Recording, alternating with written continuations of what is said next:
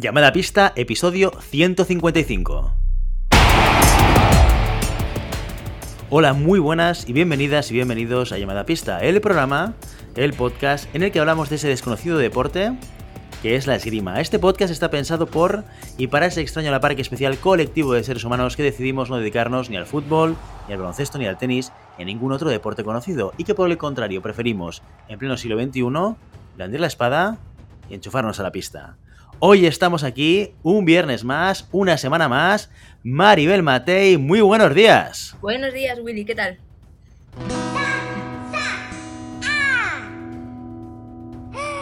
Happy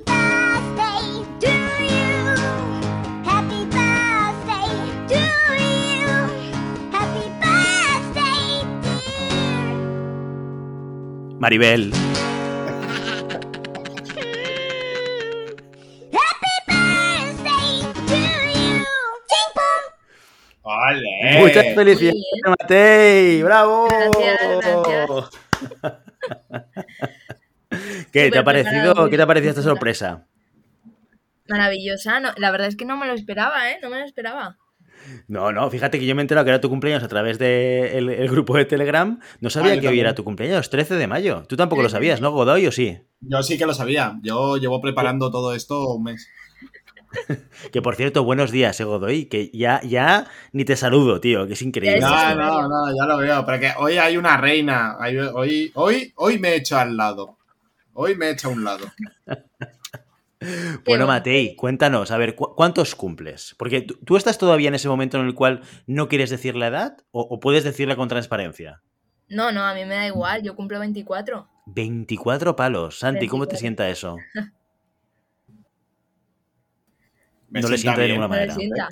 ¿Te sienta No, bien? me sienta bien. Que, que me ha- que me espacio ha- con jóvenes. Yo, yo aún estoy en su franja. Yo si me lo encontrara de fiesta. Matei aún, aún podría fijarse en mí y tirarme los trastos. Contigo no. Sí, lo que pasa es que hace tiempo que no sales de fiesta, ¿eh? No, ya eh, Ya no tienes Y hasta que salga de fiesta pasará. Quizás cuando vuelva a poder salir de fiesta, quizás ya estoy fuera de su rango. No, cuando, cuando tú puedas salir de fiesta otra vez, yo te enseñaré los bares, porque yo llevaré tiempo volviendo a salir de fiesta. esto, esto va así, Godoy. Y podré decirte, ¡The Cure! Y tú sabrás lo que significa. Sí, sí. Y, y, y puñetazos. Bueno. ¿alguna vez te, te he contado que, que Willy cuando salía de fiesta te pegaba puñetazos en, los- en los riñones? Sí, eso, eso, eso lo sé. Eso dicen las malas lenguas, pero eso es mentira completamente. Yo, cada vez que salía de lo- fiesta lo que pasa Willy es que- me daba lo que- sangre tres semanas. Pero es que Godoy es un tío muy sensible, ya lo sabes. O sea, aquí Ya, donde ya, lo sí, vemos, esto, claro, llamada a la audiencia. Aquí parece que Santiago Godoy es un tío muy duro, muy que todo le resbala, que tal y igual, pero es un tío muy sensible, tiene Yo la piel muy fina. ¿no? Entonces a veces no, diferencia yo- yo- entre un roce y un golpe y a veces le hace daño Un cariño. un pequeño roce de cariño. Y, y. Willy no es tan pacífico como parece. No, hombre, yo sí que soy muy pacífico, ¿eh? Sí que soy muy pacífico. Menos cuando me enfado, que entonces... No, hombre, no, no. Soy pacífico, soy pacífico. Muy bien, entonces, oye, Maribel Matei, cuéntanos, ¿qué tal tu día? 24 años, esto ten cuidado que ya, ya se te han acabado... Acabaste la carrera el año pasado, con lo cual los, las vacaciones de dos meses, tres meses ya se han acabado. Tu nueva vida empieza, que va a ser peor de la que has tenido hasta ahora. Lo que pasa es que todavía no lo sabes.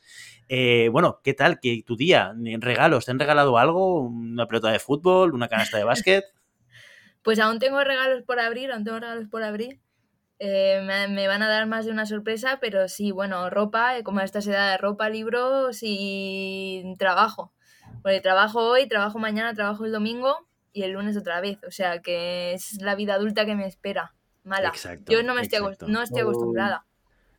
Te y además, se lo decía a un amigo que cumplió antes que yo, que ya terminó la carrera también, que está, no estaba ahora sin hacer nada. Digo, ahora ya no son vacaciones, ahora es paro.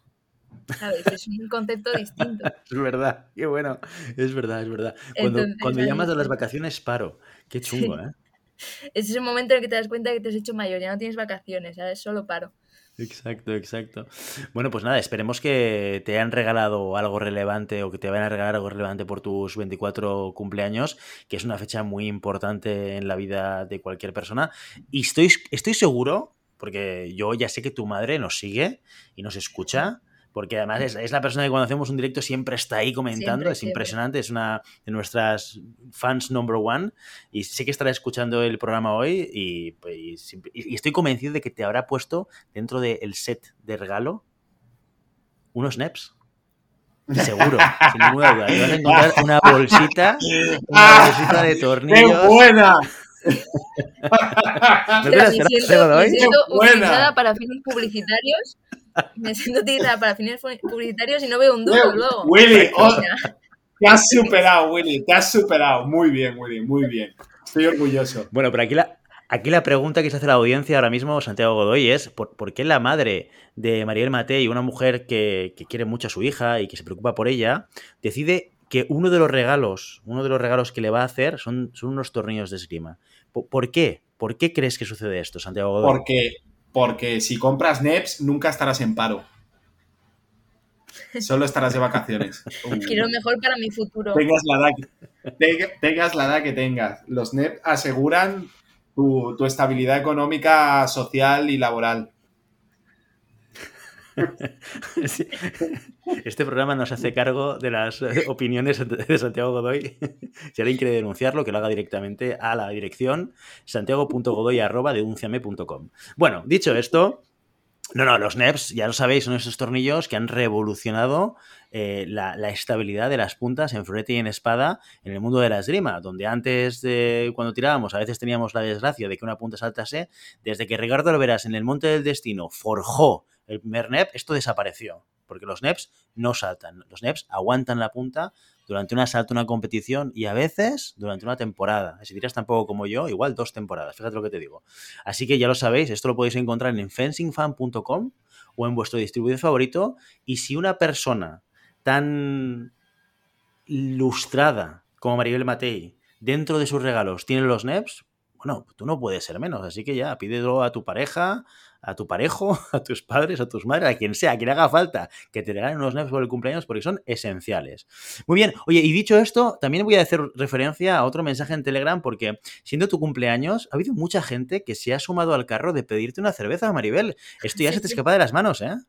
Totalmente, no, yo si me pillan de buenas, yo invito a todo el mundo. Ya se lo he dicho a Juan Santamaría, que él además que está haciendo un trabajazo con la Fencing Pins Caravan, que cuando quiera, sí, sí, yo ya, sí, con 24 ya puedo invitar a, a todo el mundo. Ya ves, ya estoy eso, adulta, con mi dinero y ya, ya puedo tal. Exacto. Ahora que se la tomen y luego pasen la factura llamada pista, también te lo digo. ¿Cómo eres, Maribel? Eh? Yo a veces eh, no estoy seguro de, de cuál de los tres es, es el catalán.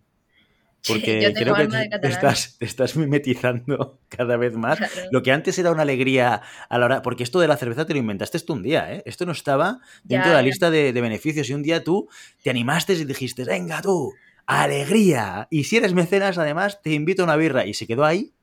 Y ahora ya empezamos a poner peros ¿eh? y puntos a las IES. Bueno, bueno, bueno. Esto es lo que, esto es lo que pasa y esto es lo que tienes.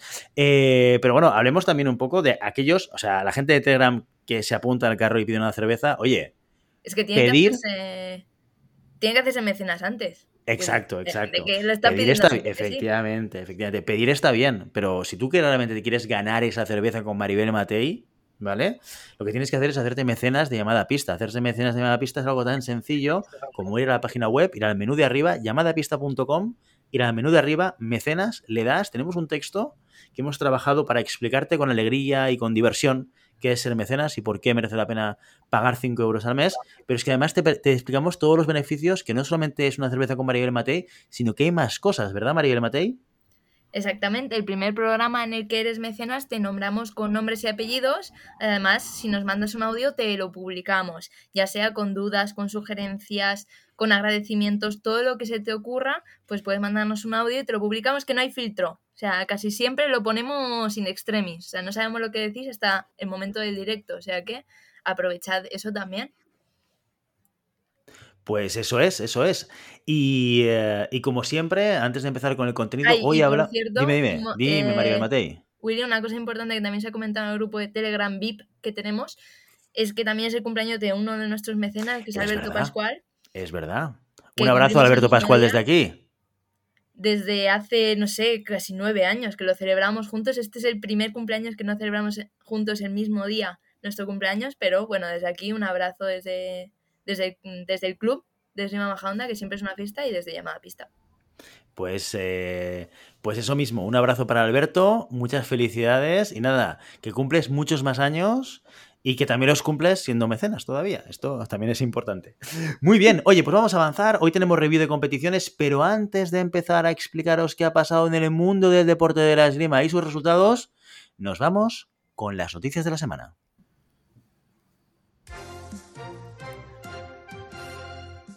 La esgrima adaptada termina su temporada nacional en San Sebastián.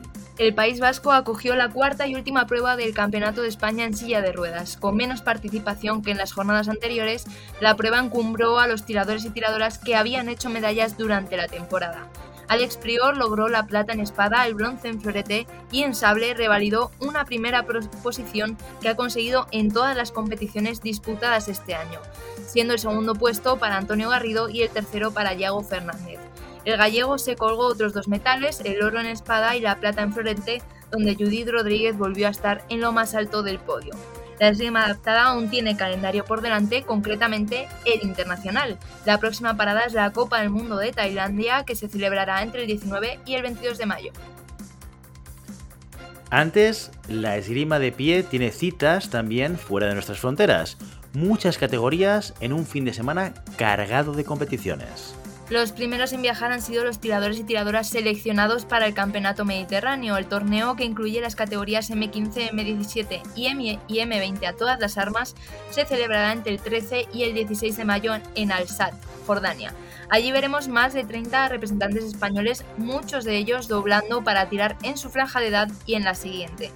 Ya en la categoría senior, la espada se enfrenta este fin de semana a una nueva Copa del Mundo.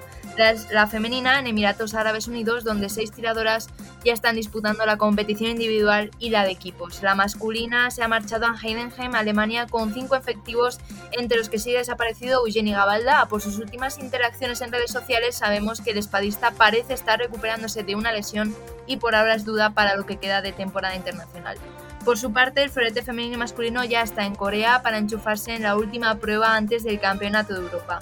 Como suele suceder en los Grand Prix, España reduce su comitiva. Solo saltarán a la pista tres españoles, Carlos Llavador, María Mariño y Teresa Díaz, quienes buscarán mejorar sus resultados de cara a la gran cita continental.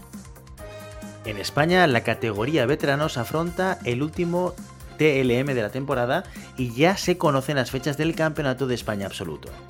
Córdoba será el escenario del tercer y último torneo de Liga Máster del calendario nacional. La ciudad andaluza congregará el sábado 14 de mayo a más de 100 tiradores y tiradoras repartidos entre las seis armas. Esta cita precede a la Copa EVE, que se celebrará en Madrid el 11 y 12 de junio, y al Campeonato de España de Veteranos, previsto para el fin de semana del 18 de ese mismo mes. Esta semana también se ha conocido cuándo se celebrará el Campeonato de España Absoluto de Valencia. El viernes 24 de junio se abrirá el torneo con la final de la Liga Iberdrola, que determinará los primeros puestos de las competiciones femeninas por equipos.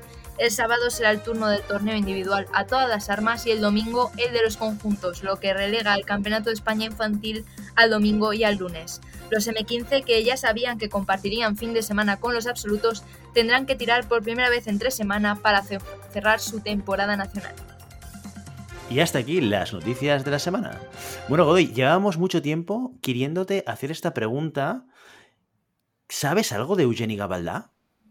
No, la verdad es que no. Y ahora que lo dice Matei, le, escribiré a ver qué, qué pasa. Porque sí que he visto que está en la playa. no, pero sí que he visto que no está compitiendo. Y la verdad es que normalmente estas cosas suelen ser por lesión. No creo que Eugeni con la temporada que estaba haciendo, súper potente, eh, se haya ido a Honduras, ni nada parecido.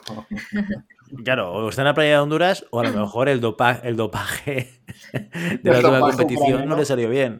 Exacto.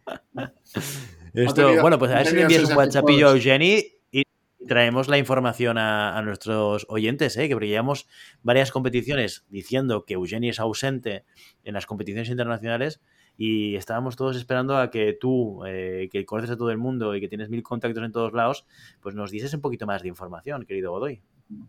Ya, sí, sí, pues. Mira, ahora mismo le no voy a escribir.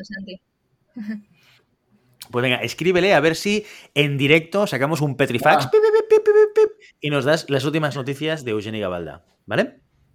También Vale. tenemos últimas noticias, porque lo bueno que tiene que lleguemos tarde, hoy esta semana llegamos tarde, a grabar, es que las cosas van pasando según estamos hablando y ya tenemos a unos resultados importantes del fin de semana. Los primeros nos llegan del Campeonato Mediterráneo que ya hemos mencionado. Ya tenemos las primeras medallas. Sofía Tellez en florete femenino, Dobos Scholz en eh, sable masculino, todo esto categoría cadete, y San Kim en categoría cadete también en florete, pues son las primeras medallas de España en este campeonato de Mediterráneo y en la categoría senior ya hemos visto tirar a, la- a los individuales de Alemania, donde el mejor clasificado ha sido Ángel Fabregat, que ha hecho tablón de 64 y ha perdido un asalto muy muy bueno ante Mans Heinzer, 15-13.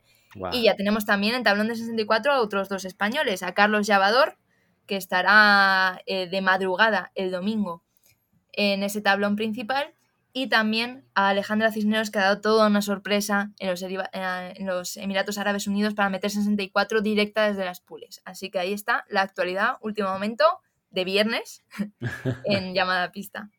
Last Minute, ya la semana que viene os haremos una- un resumen de todo lo que está ocurriendo o lo que ocurrirá este fin de semana en estas competiciones, pero eh, ahora sí, tenemos que explicar qué pasó el fin de semana pasado, porque tuvimos competiciones en Túnez y en Madrid, en España.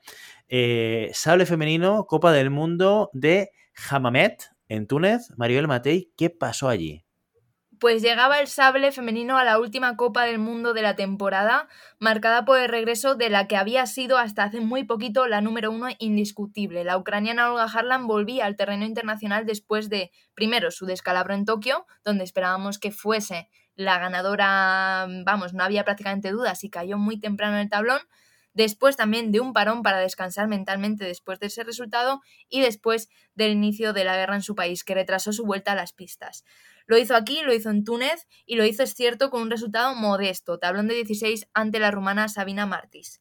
Se quedó lejos de, la- de las medallas donde vi- vimos a viejas conocidas y a un país que sigue sumando medallas y al que vamos a tener que estar muy pendientes. En la primera semifinal, en esas medallas, vimos a, una, a dos conocidas ya de esta temporada, a Manon Brunet, la número uno, suma y sigue la francesa, que desde el bronce olímpico ha hecho tres medallas individuales para mantenerse en el liderazgo internacional. La francesa sufrió en 64 contra la turca Undulag, pero luego no tuvo grandes problemas para plantarse en el podio. Enfrente tenía a la griega Georgidou, la tiradora que escala al top 5 mundial con la segunda medalla de la temporada. Tras un inicio de competición tranquilo, donde derrotó a nuestra Elena Hernández, casi se queda fuera del podio la griega ante la italiana Baldini en 16. Pero llegaron las dos, ambas a esta semifinal, en un asalto que al principio resultó hasta extraño, con una Brunet muy poco intensa y una Georgidou que no desplegaba toda la potencia de piernas que tiene y que hemos visto en otras ocasiones.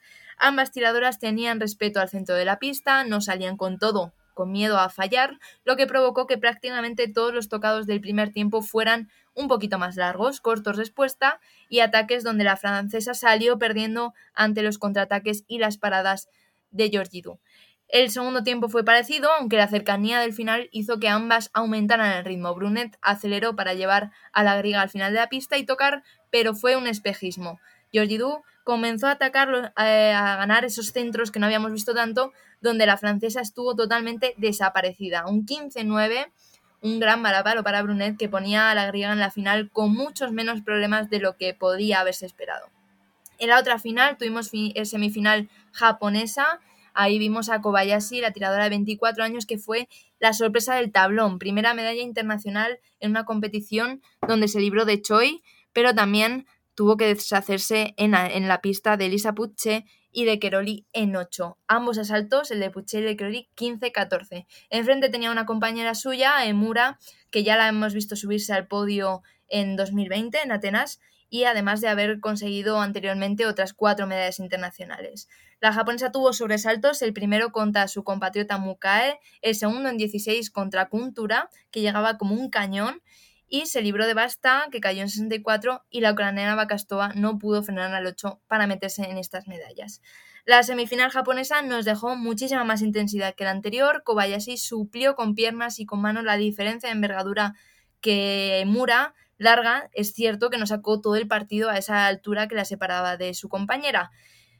Kobayashi ganó en tiempo y sus cortos y respuestas y paradas le fueron un auténtico infierno. Es cierto que Mura consiguió igualar el marcador cambiando sus acciones en el centro de la pista, lo que le dio un poquito de aire. Kobayashi se fue al minuto un tocado arriba, prometiendo un segundo tiempo muy igualado. Y la verdad es que lo fue. Mura con ataques y contraataques, con Kobayashi con paradas y, con ataques también fueron sumando a la par, escapándose primero una en el marcador, luego remontando la otra, hasta que Kobayashi salió en falso en el centro de la pista para que su compatriota Emura pusiera el 15-12 definitivo. Así tuvimos un asalto inédito en la final, eh, Georgidou, la griega contra la japonesa Emura, donde vimos precisamente a la japonesa sufrir con la capacidad de Georgidou de abrir la distancia rapidísimo, con una explosividad que tiene poca comparación con el resto de tiradoras del circuito internacional. La griega tampoco lo tuvo fácil, es cierto, queriendo dejar cortos todos los ataques de la japonesa, Emura sabía cuándo alargar sus ofensivas o al menos eso parecía al principio. Después la griega empezó a cambiar, ganando todas las reprises por piernas y con acierto en el contraataque. El gran, minuto, el gran tiempo de la japonesa la mantuvo en la final, incluso se llegó a poner por encima en el minuto.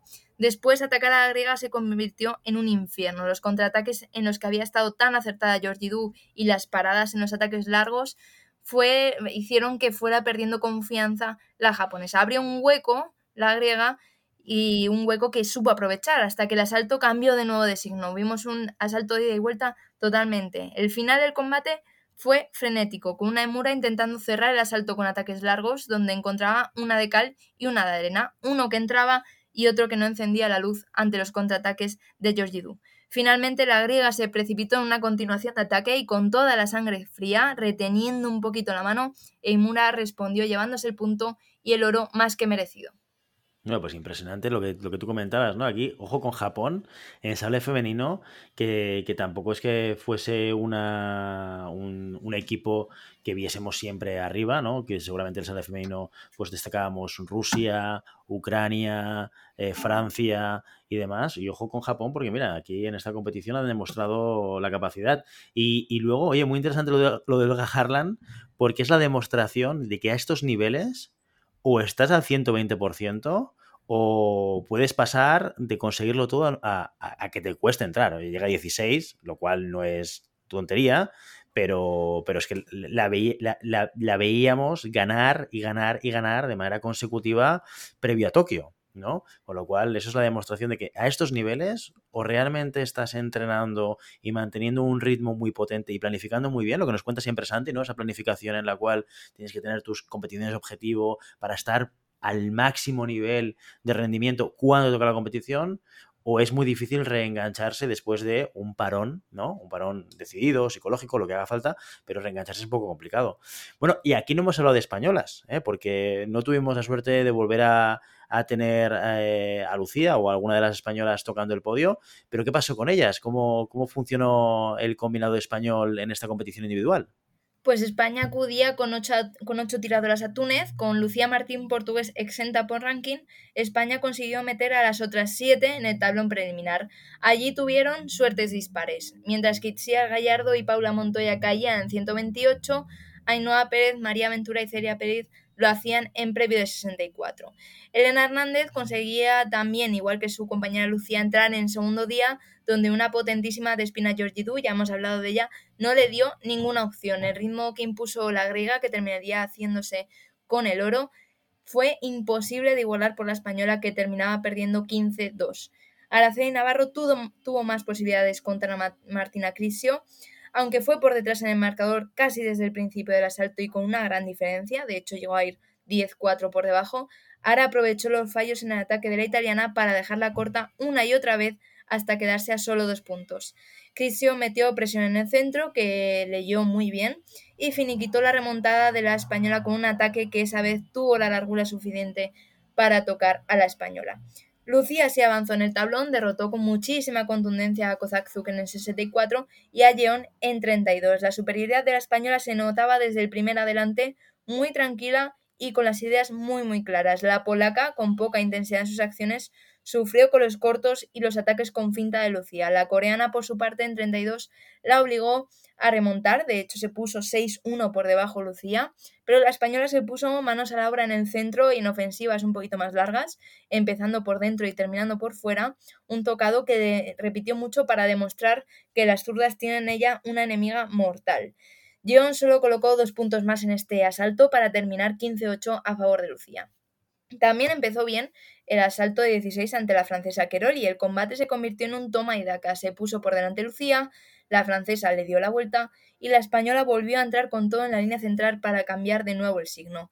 Se fue por delante Lucía al minuto y llegó a ponerse 5-12. Qué poco, es cierto, duran las ventajas en el sable. Cuando Lucía parecía tener todo bajo control, Queroli empezó a leer mejor sus ataques, dejándola corta para iniciar su ofensiva. Esto, junto a unos grandes ataques sobre la preparación, llevaron el asalto al 14 iguales, donde Lucía no se atrevió a salir en la primera acción, sí en la segunda, creyendo que la había pillado en tiempo, pero el árbitro decidió que era Queroli, que era la francesa, quien había ganado la prioridad. Asaltazo que esta vez, eso sí, no se fue del lado español.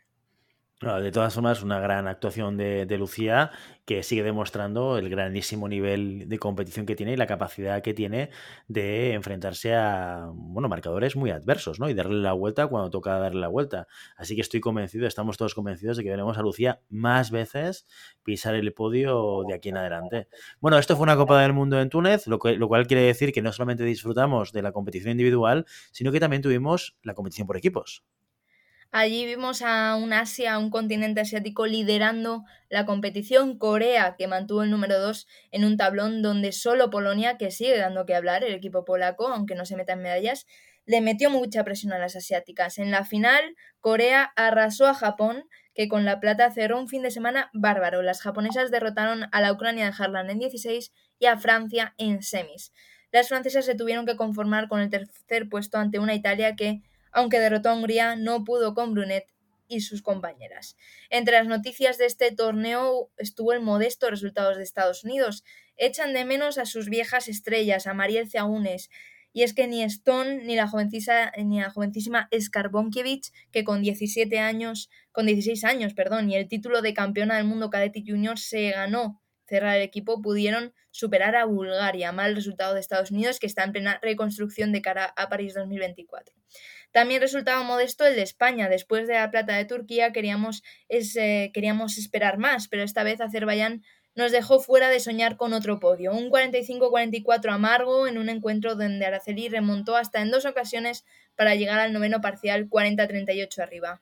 Una gran Anabasta terminó derrotando a las españolas que terminaron décimo primeras después de caer contra Ucrania. Un bache en el último torneo por equipos antes del europeo, pero que puede ser un buen aprendizaje de cara a la gran cita continental. Una pena ese salto contra, contra Basta en el último asalto de cierre entre Lucía y Ana Basta, que fue, vamos, de, de recuperar, de perder, de ponerse por encima. Impresionante. Y al final se llevó el gato al agua Ana Basta. Como diría Santiago Godoy, Ana Basta dijo, ¿basta? Siento, siento escuela. Esto es chiste tuyo de preolímpico, ¿eh? Sí, ¿Eh? Ahí, sí, ahí, sí. es- esos, esos dos, o- ¿qué fueron? ¿Dos o tres días? No, dos días, ¿no? Esos dos días de, de directo dieron para muchos chistes malos, esto fue uno de ellos, pero bueno, Eh, este no, último no. asalto Ah, malo no Impresi- es, está bien cogido. es demasiado obvio, Bueno. es demasiado obvio. Bueno, el caso es que eh, asaltazo este de Lucía, pero que no puede finalmente con, con la, la tiradora de Azerbaiyán y se llevan ellos, ellas el gato al agua y pasan a la siguiente directa. Pero igualmente yo creo que dejó muy buenas sensaciones el equipo español, tanto individualmente como por equipos, para seguir sumando la, la idea de que el equipo se está consolidando, ¿no? Y que consolida resultados, ¿no? Y que volver a pisar el podio es algo que va a suceder, que va a suceder, que estamos cerca y de volver a, otra vez a repetir esos grandísimos éxitos. No, Bueno, se, puede, no se puede ganar siempre. Exacto. Esto es así, en la esgrima se pierde más que se gana, pero es cierto que da una sensación, o sea, si ahora mismo, si a, a los, a nosotros hace un año nos dijeran que un tablón de, de 16 eh, individual iba a ser una, un mal resultado, entre comillas, nos habría sorpre- sorprendido, ¿no? Yo creo que nos están acostumbrando a un nivel tan alto que, bueno, hay veces que parece que es un tropezón, que parece que, que no terminan de salir las cosas en una competición, pero al final la temporada es muy larga, llegan las citas más importantes y ahora Y ahí es donde, como decía Araceli cuando nos entrevistamos, donde tienen que dar la cara y sacar todo lo que tienen. Totalmente, totalmente. Bueno, pues cogemos el avión, nos vamos de Túnez y dejamos África para entrar en Europa y nos vamos a, a España, a Madrid, a hablar de sale masculino en la Copa del Mundo de Madrid. Madrid acogió en su podio a lo mejor de lo mejor del ranking internacional. En las semifinales vimos a Sanguk Oh, la montaña coreana, cuarta medalla de la temporada para él, que ya suma 21 en grandes campeonatos con solo 25 años. El veterano Gemesi le dio muchos problemas en 32 con un 15-14 tremendo, pero ni el Sisi ni Galó le volvieron a molestar en su camino al podio. Enfrente tenía a otro coreano, muy distinto, incombustible, Kim que con 38 años consigue la cuarta medalla de la temporada, sin contar el bronce olímpico de Tokio. Vivió el coreano tres batallas épicas, 15-13 en 64, 15-13 en 32 y 15-14 en 16. Y eso que se libró de su camino eh, de, de volada Piti, el francés que cayó en tablón de 32. Pues así teníamos a dos de los grandes eh, de los grandes nombres del sable internacional, número uno y número dos del ranking, y el inicio de la semifinal fue un despliegue de esgrima, fue un despliegue de respuestas y de contrarrespuestas que era hasta poco habitual en lo que solemos ver en el sable y que dieron ventaja al más mayor de los dos, a Kim. Eso y los contraataques y cortos fueron su forma de contrarrestar los ataques de O. Como un espejo, la acción que hacía uno la hacía otro y ambos encontraban acierto. Un corto respuesta le dio a O el punto para irse 8-7 al minuto pero el segundo tiempo fue otra cosa. O dominó tanto en el centro como en los finales de pista y aunque King consiguió encadenar algún ataque largo, los que hacía su compañero sobre la preparación y cambiando la línea fueron definitivos no solo para meterse en la final, sino también para romper una maldición. Y es que O nunca había ganado a Kim en una competición internacional y lo hizo aquí, en Madrid, en las semifinales. En la otra semifinal teníamos también dos grandes nombres, número 3 y número 5 de la FIE, número 3 Bazazde, el georgiano que gana su novena medalla en una gran competición y que vivió en Madrid asaltos muy interesantes, pero seguramente ninguno como el que le puso contra las cuerdas en 64. En ese tablón se enfrentó a su pupilo, al tirador con el que estuvo al final de la pista en el Mundial Junior y Cadete, al que viene rompiendo todas las estadísticas, que no es nada más nada menos que el cadete Colin Hitchcock. Y qué guerra le dio el chaval, 15-14 en el combate más, eh, más igualado que vivió georgiano en esta competición. Mucho cuidadito con el alemán, con el eh, joven eh, sablista, porque viene pisando muy muy fuerte con apenas 17 años. Enfrente en esta semifinal tenía un italiano, a Curatoli, que consigue su segunda medalla de temporada y que fue de hecho el único italiano en el podio después de que el subcampeón olímpico Samele cayera en 32. Competición más que cómoda para Curatoli, al menos hasta 8. Ahí tuvo que ganar a todo un Aaron Silagi que nunca ha ganado un oro en Madrid y que se quedó a las puertas de las medallas. 15-14 en ese tablón de 8 para italiano en un asalto trepidante. ¿Qué pasó en esta semifinal? Pues vimos un asalto totalmente focalizado en el centro de la pista. Entre la velocidad de Curatole y la contundencia del georgiano, la rapidez ganó en el primer tiempo, donde las piernas del italiano, con un cambio de ritmo muy muy bueno, engañaban a Bazazde para ganarle el tiempo. El segundo parcial empezó como un calco del primero, Curatoli ganando en el centro de la pista, pero empezó a precipitarse para darle emoción al asalto. El georgiano encontró paradas y grandes paradas improbables que le acercaron el marcador lo suficiente como para pensar en la remontada. Con el 14 iguales, Bazazde dudó en salir al centro, se fue para atrás para buscar una de esas paradas que también le habían salido, pero el italiano fue más listo, movimiento de muñeca para salvar el trago y meterse en la final in extremis. Por tanto, esos finalistas hoy Curatoli, viejos conocidos del circuito internacional, Curatoli solo había conseguido ganar al coreano esta temporada en Budapest y O vino a rematar las estadísticas. Impuso su distancia y su fondo desde el principio, imponiendo una distancia que Curatoli trató de salvar con paradas, evitando el ataque sobre la preparación y con preparaciones larguísimas y pacientes. Con ese planteamiento, el italiano no dio tregua a O, quien no se decidía a salir en el centro de la pista. Curatoli empezó el segundo tiempo 8-7, pero aunque siguió muy acertado en esa mitad de pista, O logró hacer fallar sus defensas en la línea de puesta en guardia y sus ataques largos.